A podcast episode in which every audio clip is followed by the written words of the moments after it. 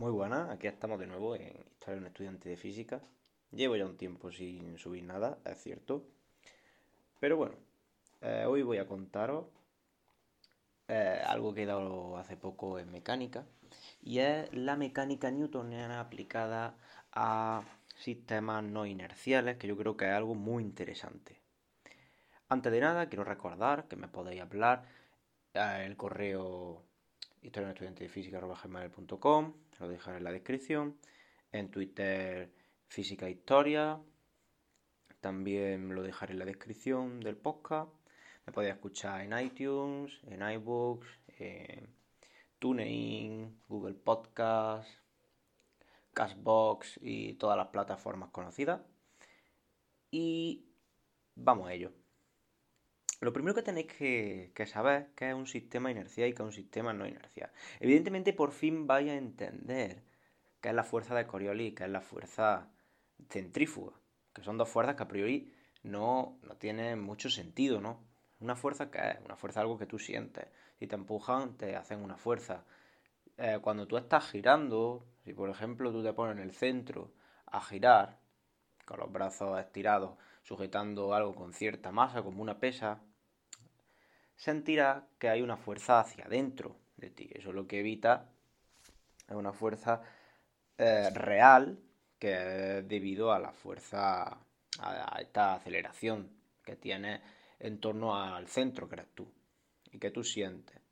Para explicar, por ejemplo, que, la, que tú no te, no te vas hacia adentro, es decir, que es un sistema en equilibrio, esta fuerza que sientes hacia adentro se explica con una fuerza que hay hacia afuera.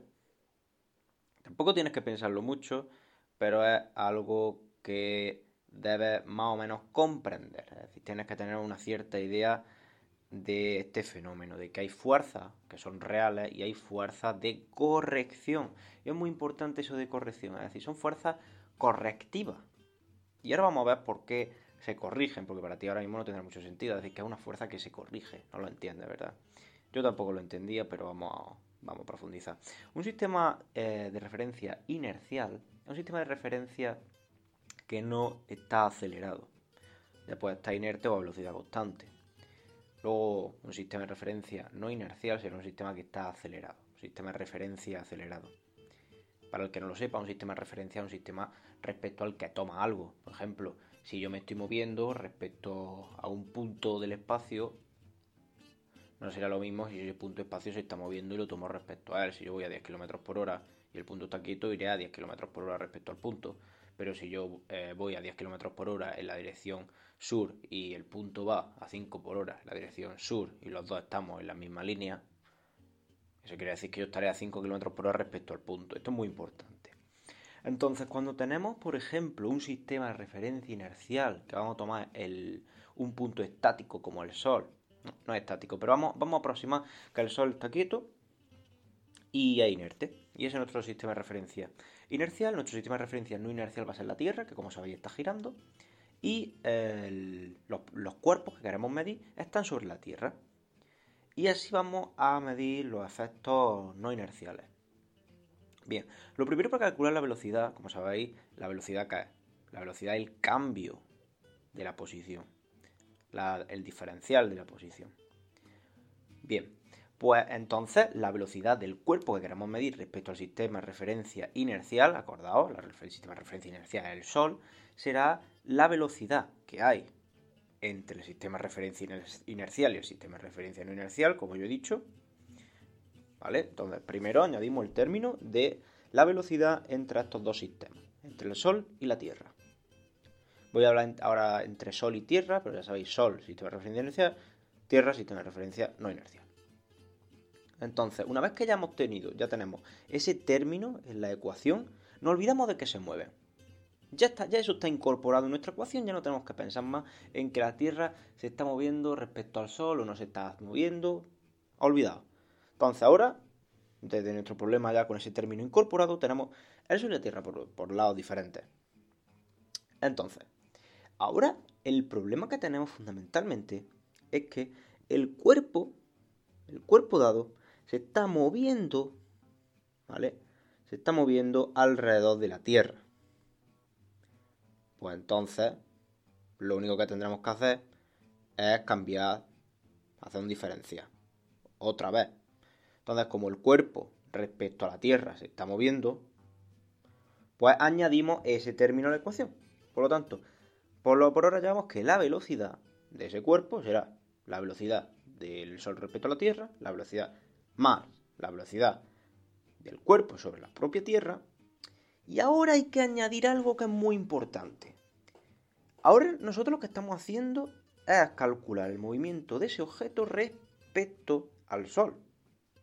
Primero hemos tomado cómo se mueve la Tierra respecto al Sol, luego cómo se mueve el objeto respecto a la Tierra. ¿Y por qué esto? Es decir, vosotros diréis, no estamos tomando las cosas respecto al Sol, no tendrás que mirar el objeto respecto al Sol. Sí, pero es que yo lo que quiero es el objeto respecto al Sol. Es decir, no es tan fácil. Primero que tienes que ver la Tierra respecto al Sol. Luego, cómo se mueve el módulo de la posición de este objeto respecto al punto de la Tierra. Si este fuera si los ejes de la Tierra estuvieran fijos, ¿vale?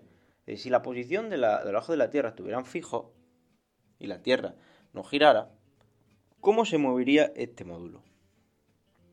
Se hace la diferencial y se toma. Y ahora bien, es decir, esto, esto espero que sea comprensible para ti.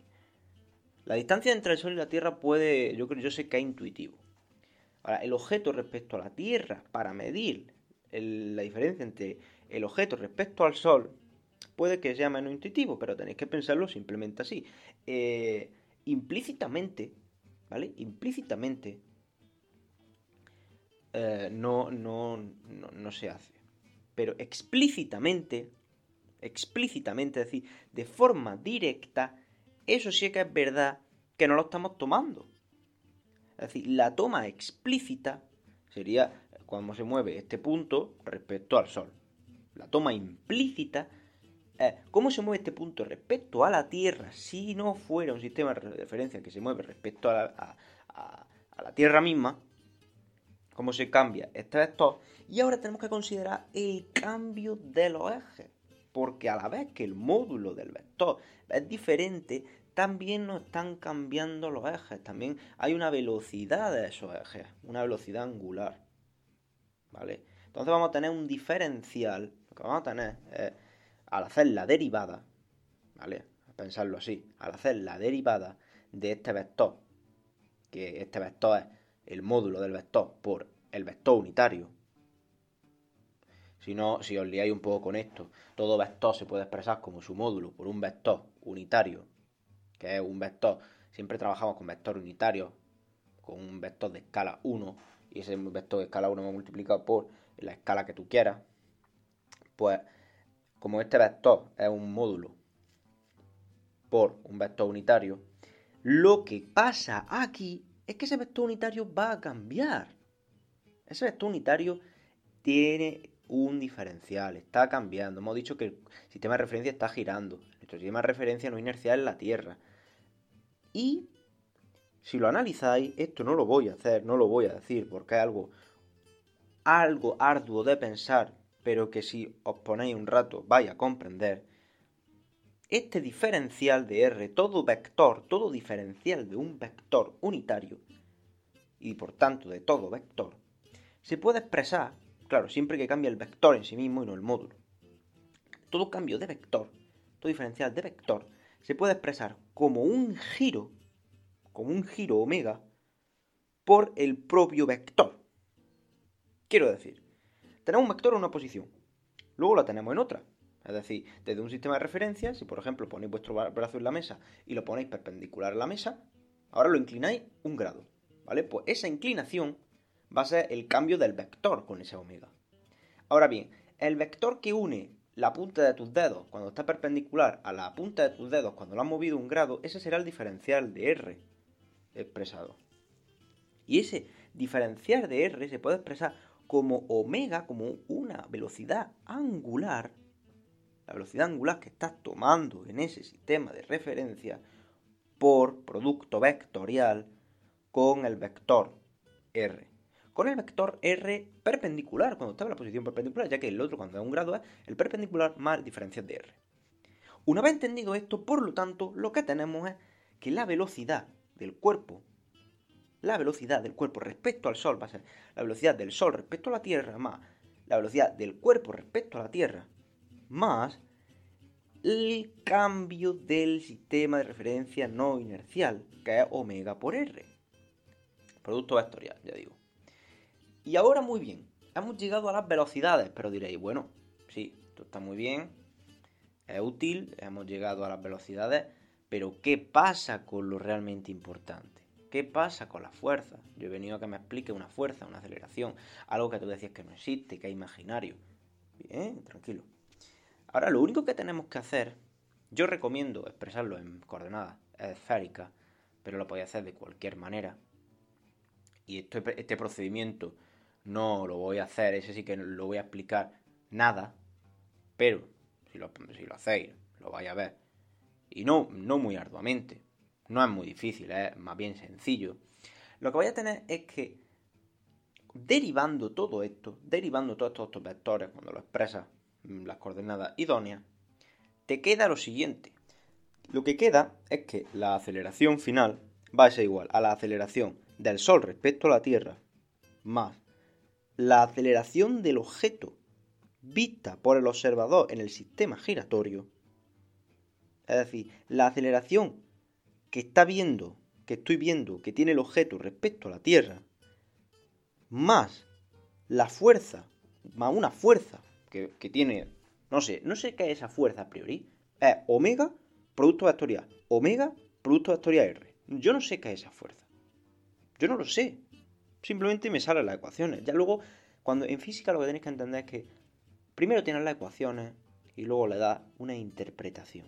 Evidentemente, para obtener estas ecuaciones tienes que ir teniendo consideraciones. Pero bueno, ahora le daremos nuestro sentido.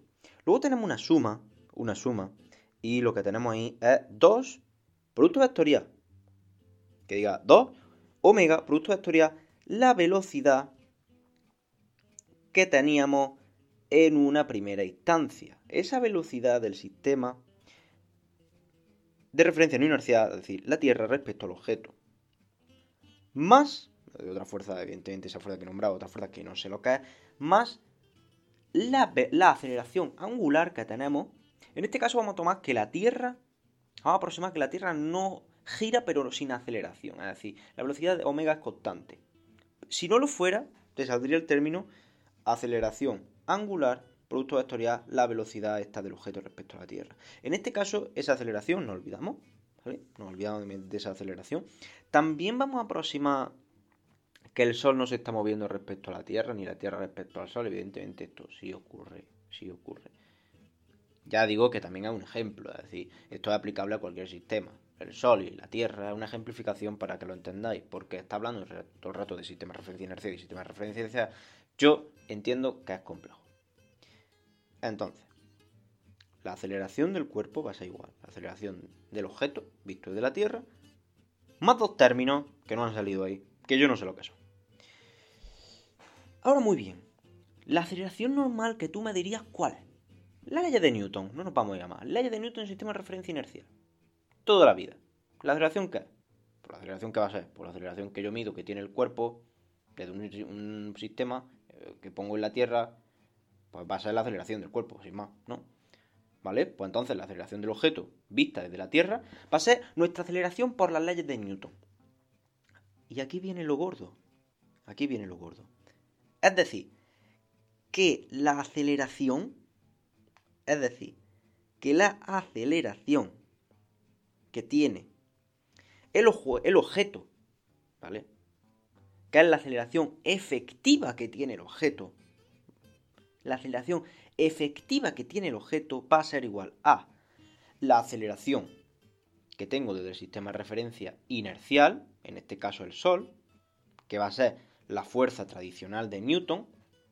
Ya he dicho que normalmente nuestra fuerza tradicional, la tradicional de Newton, sería la del cuerpo respecto a la Tierra. Y no, no, no hagáis un lío. Respecto a Newton, de Newton normalmente el objeto respecto a la Tierra, sin más. Y ya lo he dicho hace un momento.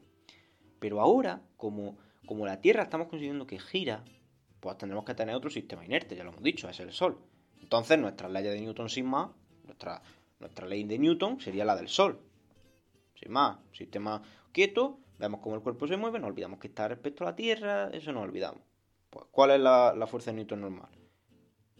La fuerza de Newton normal es la que estamos igualando toda esta terminología que la queríamos sacar. Es la aceleración es igual a la del objeto respecto a la Tierra más esos dos términos. Y por lo tanto, y ahora sí, finalmente, por lo tanto, una vez que creo que lo habéis entendido perfectamente, si no es así, ya sabéis que me podéis hablar en Twitter y por correo, tenemos que la aceleración efectiva y por tanto, teniendo la masa, la fuerza efectiva del cuerpo va a ser la fuerza newtoniana menos la masa por omega producto vectorial, paréntesis, omega producto vectorial, vector de posición, menos dos veces la masa de omega producto vectorial, la velocidad relativa. Y ahora viene el paso gordo. Primero vamos a analizar el primer término, omega, producto vectorial, omega, producto vectorial R. ¿Qué es eso? Pues si hacemos un análisis vectorial, si vamos viendo cómo va cambiando el vector con estos productos vectoriales que de nuevo no voy a hacer, que podéis hacer en casa y os reto a ello, tenemos que esa fuerza siempre va a ir hacia afuera perpendicularmente a todos los puntos de la superficie terrestre, menos los polos, evidentemente. ¿Esto no os parece algo celestial? Es decir, lo que estamos teniendo es que estamos teniendo correcciones, correcciones por el hecho de estar en un sistema de referencia no inercial. Es decir, términos ficticios que no existen y que solo, solo aparecen por, el por la caprichosa idea de querer usar las leyes de Newton en un sistema de referencia no inercial. Las leyes de Newton funcionan en un sistema de referencia inercial, no en un sistema de referencia no inercial. En ese no, no se pueden aplicar. Y solo aparecen por la caprichosa idea de querer usarla en estos sistemas. Solo por ello.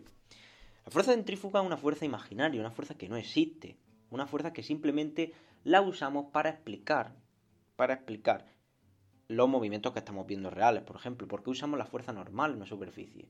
La, la, la, la pared no está haciendo fuerza sobre nosotros. Sin embargo, la explicamos, la ponemos para explicar que no nos hundimos sobre la pared. Pues esto es lo mismo, esto es lo mismo, pero hay que tener una idea básica, es decir, estos términos no aparecen por el simple hecho de que sean imaginarios y ya está para hacer correcciones, aparecen porque queremos, eh, somos caprichosos y queremos usar las leyes de Newton en estos sistemas de referencia no inerciales, porque son sistemas de referencia no inerciales, están acelerados. Y estas correcciones de movimiento, esta corrección de fuerza, se explica de esta manera. Porque si lo hacemos desde un sistema de referencia no inercial, evidentemente si el cuerpo está girando hacia afuera, está girando sobre él, el cuerpo va a tender a despegarse de este sistema de referencia. Claro, a priori esto es lógico, lo vemos en el día a día experimentalmente, pero con la fuerza, con la fuerza eh, es, algo, es algo raro de explicar, ¿no? Es decir, no es una fuerza que, claro, lo que vemos es que el cuerpo se va, se despega, pero no, no desde el sentido de que, de que el sistema de referencia está empujando hacia afuera el cuerpo. Es debido a los movimientos relativos de este sistema y del cuerpo que tenemos, simplemente. Y esto lo vamos a ver aún, mejor con la fuerza de Coriolis, que es el siguiente término. Dos veces la masa por omega producto vectorial de la velocidad relativa. Si hacemos otro análisis de este suceso, podemos poner un ejemplo. Tenemos un niño que está tirando un balón hacia una plataforma y hay un niño al otro lado de la plataforma giratoria. El niño tira el balón y cae la plataforma. La plataforma como está girando, aunque el niño lance la bola de forma eh, rectilínea, lo que vamos a tener es una curva. ¿Por qué? Porque cae la plataforma y mientras que tiene una velocidad lineal, se va curvando con el giro. Es decir, pon tu mano en la mesa, ve hacia adelante en línea recta y ahora siente, ahora imagina que está la plataforma girando hacia la, el sentido de las agujas del reloj. Por lo tanto, tu mano tirará a la derecha, tenderá a la derecha, aunque tú fueras línea recta.